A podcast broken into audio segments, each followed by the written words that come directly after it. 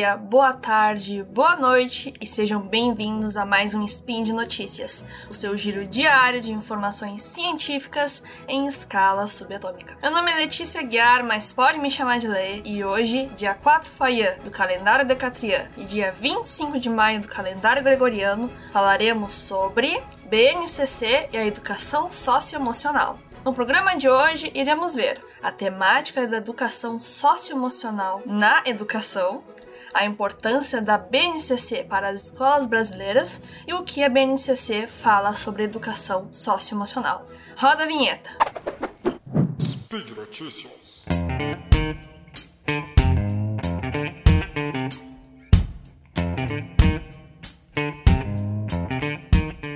Hoje eu quero falar de um assunto que pode ser um pouco chato para o pessoal que não é educação, pode ser uma coisa que vocês não estejam muito acostumados a ouvir, é burocracia, é papo de professor mesmo. Mas olha só, se você se interessa pelo assunto, quer aprender um pouco mais sobre legislação, sobre o trabalho pedagógico mesmo, fica ouvindo que eu tenho certeza que alguma coisa de interessante vai sair daqui. Vamos do começo. A educação socioemocional é matemática que vem ganhando espaço. Você já deve ter ouvido por aí, hein?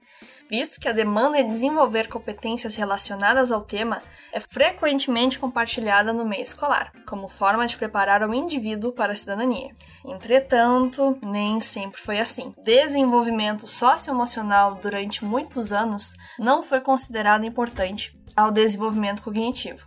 E desta forma, a prioridade da escola voltou-se tradicionalmente ao aprendizado daquilo que denominamos de conteúdos. Com os desdobramentos dos estudos sobre o assunto, a educação socioemocional passou a ser entendida como a parte essencial do desenvolvimento integral de uma criança, que se dá no espaço de encontro entre cognição e emoção. Compreende-se que esse processo de aprendizagem ocorre através de relacionamentos, por meio da interação, dos desafios, envolvimento, significado, dando fundamentação às interações sociais implicadas no processo de aprender. Ou seja, não adianta nada só copiar, copiar, copiar, a gente também tem que aprender a ser gente dentro da escola, se é que vocês me entendem.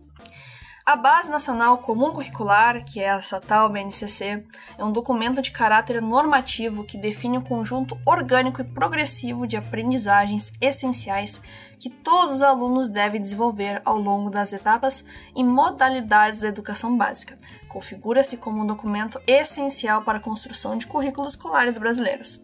Com a aprovação e aplicação dela, as competências socioemocionais na educação devem ser implementadas como parte constituinte do processo de ensino-aprendizagem em sala de aula. Sua proposta é de guiar o ensino escolar em vista ao desenvolvimento de competências e habilidades. Seu texto também contém reverberações de decisões nacionais e internacionais, explícitas em documentos como LDBEM e produzidos pela Unesco. Ou seja, é um assunto muito maior, muito mais antigo e complexo do que um assuntinho agora de Facebook você já deve ter visto. A BNCC destaca-se por assumir uma visão plural, singular e integral do estudante, seja ele criança, adolescente, jovem ou adulto, considerando-os como sujeito de aprendizagem. Traz então uma noção de educação voltada ao acolhimento, reconhecimento e desenvolvimento pleno, nas suas singularidades e diversidades. A educação socioemocional é destacada no regime de competência proposto no documento, que é delineada como desenvolvimento de conhecimentos, conceitos e procedimentos, habilidades, práticas cognitivas e socioemocionais, atitudes e valores para resolver demandas complexas da vida cotidiana, do pleno exercício da cidadania e do mundo do trabalho. No que confere a competência geral da educação básica, eu quero falar para vocês os seguintes pontos que são reconhecidos como metas de desenvolvimento da educação socioemocional. Número 8 Conhecer-se, apreciar-se e cuidar de sua saúde física e emocional, compreendendo-se na diversidade humana e reconhecendo suas emoções e a dos outros, com autocrítica e capacidade para lidar com elas. Número 9.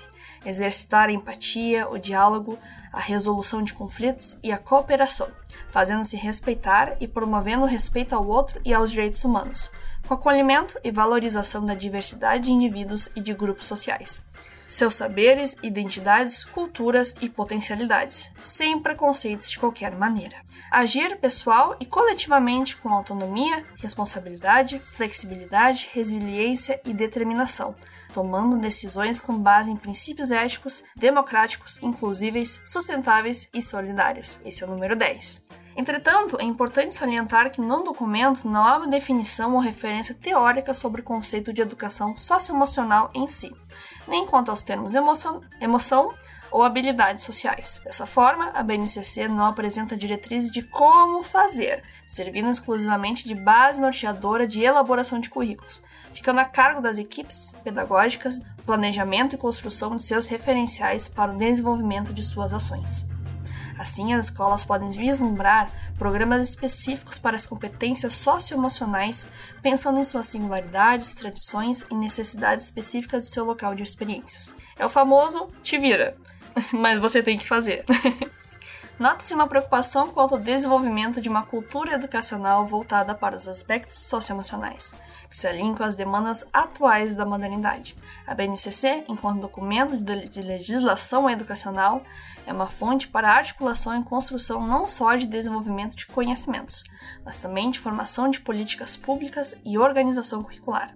Ademais, é obrigatório a curricularização das competências socioemocionais em todo o Sistema Nacional de Ensino.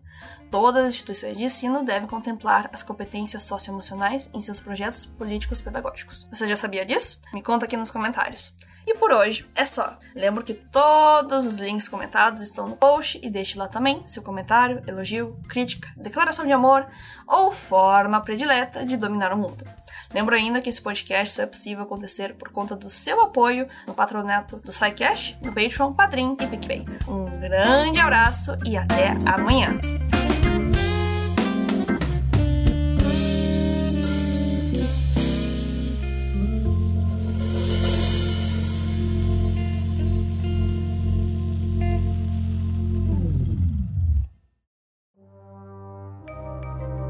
Este programa foi produzido por Mentes Deviantes.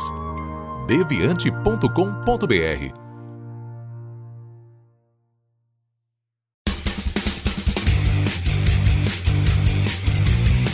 Cortes, edição de podcast.